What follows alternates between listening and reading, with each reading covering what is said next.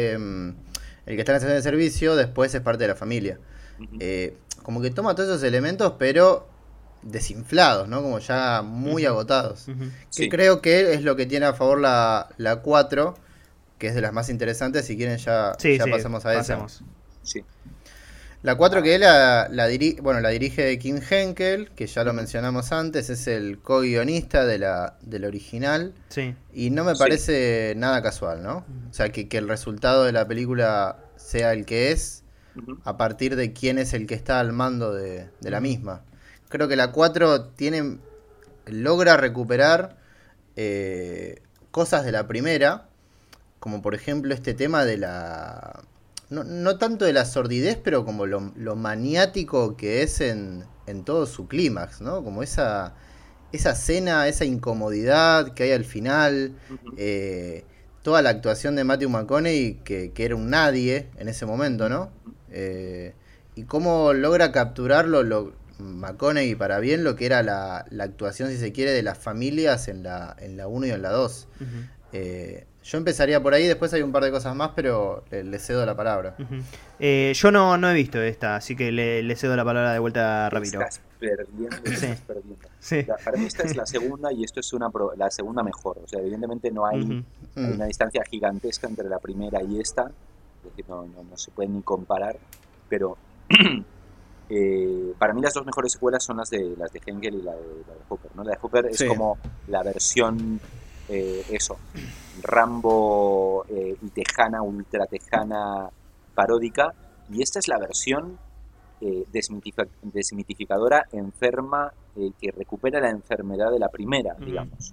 En una época en la que el terror está en, una, en un momento aún más freak que, cuando salió The Face, en el que directamente el cine de terror era inexistente, lo que circulaba mucho era una especie de psicothrillers, pero el terror era como mala palabra, y, no, o sea, no, no, no se producía. O sea, siempre que hablábamos el otro día de, de Scream, ¿no? El otro día, hace un par de años, sobre Scream como una película que revitaliza o vuelve a, poner realmente en escena el cine de terror, bueno, estábamos en este momento, ¿no? Entonces, em, es una película que evidentemente yo creo que no, no he chequeado, pero debe ser, adolece de ser la película de menor presupuesto de todas. Yo creo que esta es la de menor presupuesto. La otra que yo me atrevería a decir que es la de menor presupuesto es el Leatherface ya de los 2010.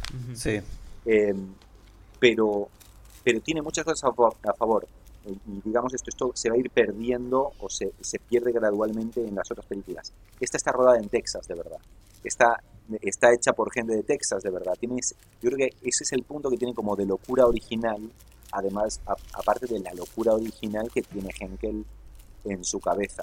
Y esta película se plantea como una especie de eh, desmitificación de la original y planteando dos o tres ideas locas bien fuertes más, ¿no? O sea, eh, yo, no, no, sé cuánto spoilear, pero la película, lo que recuerdo de cuando la vi en los 90 en una copia en video, eh, es, ah, Dios, esta película me está llevando como a lugares que no me estaba esperando para nada ¿Entiendes? Hay que recordar que cuando yo la vi estaban comenzando a explotar eh, René Zellweger y, Matthew McConaughey. Y la película, la verdad, es, eh, es eh, si te gusta si te gusta una especie de, película bien enloquecida y yo creo que con un fundamento muy interesante, estaba total. Y aparte, los dos, los dos futuras estrellas que, que, son René Zellweger sí y Matthew McConaughey aún más, están entregadísimos en la película están poniéndolo absolutamente todo, una película que no tiene nada que ver en cuanto a imagen con la original, es como, eh, ¿no? Como incluso también como la de Hooper, como bien fake a propósito, bien fake looking, y pero la familia está totalmente deshecha, eh, la familia, ¿sabes? Como que, está totalmente enferma y en decadencia, nadie hace lo que tiene que hacer, nadie, ¿entiendes? Ninguno de los personajes llega a hacer y están dominados por este demente que es una especie de hermano frico, primo, eh, ¿no? Eh, que es eh, McConaughey, y que McConaughey hace como una especie de, del demo, el demo de lo que luego va a hacer en, Killer Joe, lo hace en esta película. Es, es, absolutamente maravilloso eso, pero la película también tiene un giro hacia el final, aparte de que tenemos el cameo de Marilyn Burns, dos de los, actores de la película original al final. Muy buen tiene cameo. Un giro al final, eh, tiene un giro al final que a mí me parece maravilloso porque da que hablar sobre lo que pretendía decir Kim Henkel, sobre el cine de terror, sobre la cultura de los psicópatas en Estados Unidos. Pues el tipo ya está haciendo una especie de... es, meta, para mí es una película meta muy a propósito. Eh, ¿Entiendes? es una película que habla del estado del cine de terror y habla del tema de los medios y, la utilización del tema del serial killer. Hoy, ahora estamos en un momento en el que estamos consumiendo, y yo me incluyo primero, productos sobre serial killer y sobre criminales en, los streamings sin parar. Y bueno, la película comenta un poco sobre esa cultura. Sí, también te quería preguntar, Ramiro, algo que yo noté, ¿no? Cuando la veía, yo la vi una sola vez, ¿no? Para este episodio, me daba la sensación de que si bien, bueno, ya mencionamos que la primera es un proto slasher, eh, las dos, la 2 para mí no es un slasher, eh, la 3 quizás ya se podría debatir, pero creo que esta, esta me parece que es como la primera que ya está dentro de la corriente del slasher por esta cuestión de que incorpora el tema de la fiesta de graduación, ¿no? Con la película arranca con la fiesta de graduación.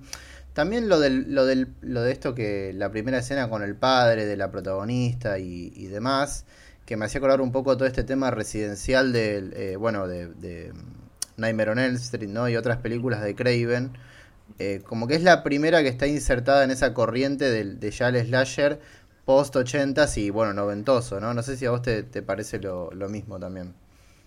Sí, lo que me parece que aquí ya Henkel lo que está haciendo es como incorporar esos elementos un poco como ya para, para mm, marcar la decadencia de ese esquema, ¿entiendes? las cosas de las prom y todo eso son como de los 80, del cine de terror de los 80 en el que el, el enmascarado sanguinario, ¿no? Eh, surgía en ese, pero aquí incluso, digamos, a propósito no hace nada con eso, ¿no? Y el personaje más amenazante es un tipo que está a cara descubierta y que, y que es un demente, digamos, ¿no? O sea, sí.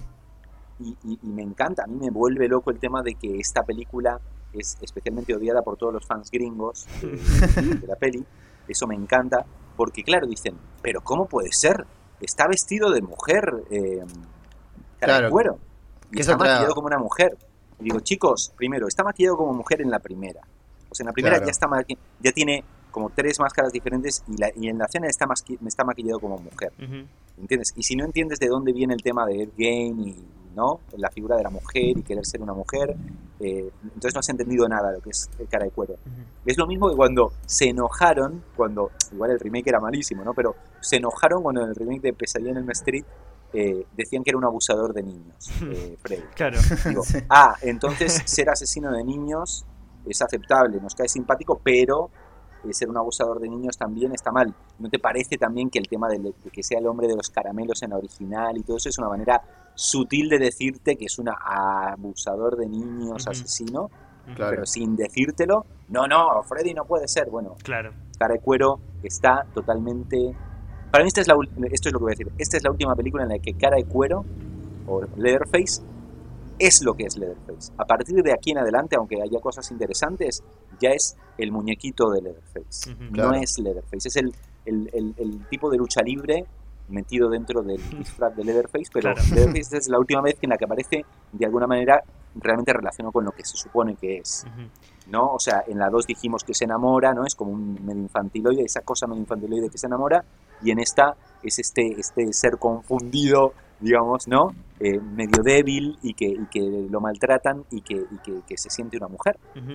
Claro. Además de... Que también marca... No, dale, sí, perdón. Sí, sí, perdón. Eh, que, además desde siempre creo que Leatherface es un... sigue siendo un chico conflictuado, ¿no? Eh, digo, Michael Myers también lo era. digo, un personaje que, que en la primera película es muy maltratado por su padre. Eh, la, fragilidad esa, o sea, yo me imagino estar en los 70, después de haber visto el personaje ese persiguiendo a estos, haciendo los pedazos y todo eso, y llegar y de repente el padre eh, cagándolo a patadas en, la, en, la, casa y este, este haber sido un momento como, ¿what? ¿Entiendes? Como... Eh, ¿Entiendes? Entonces, sí, Leatherface es eso, incluso el momento ese que yo os decía de, de, no preocupado porque a ver qué está pasando, que por qué le están entrando tantos tipos en la casa, que, ¿entiendes? Eh, es un personaje frágil y eso es lo que hace, lo hace realmente interesante como, como, un contraste. Sí, incluso uno podría decir que es una extensión de Norman Bates, ¿no? Eh, digo, es esa misma idea de eh, el hijo que es, de alguna manera está reprimido y que también obviamente por eso o por otras cuestiones eh, termina siendo un asesino. Creo que esa idea está germinada desde, desde psicosis hasta acá, sin lugar a dudas.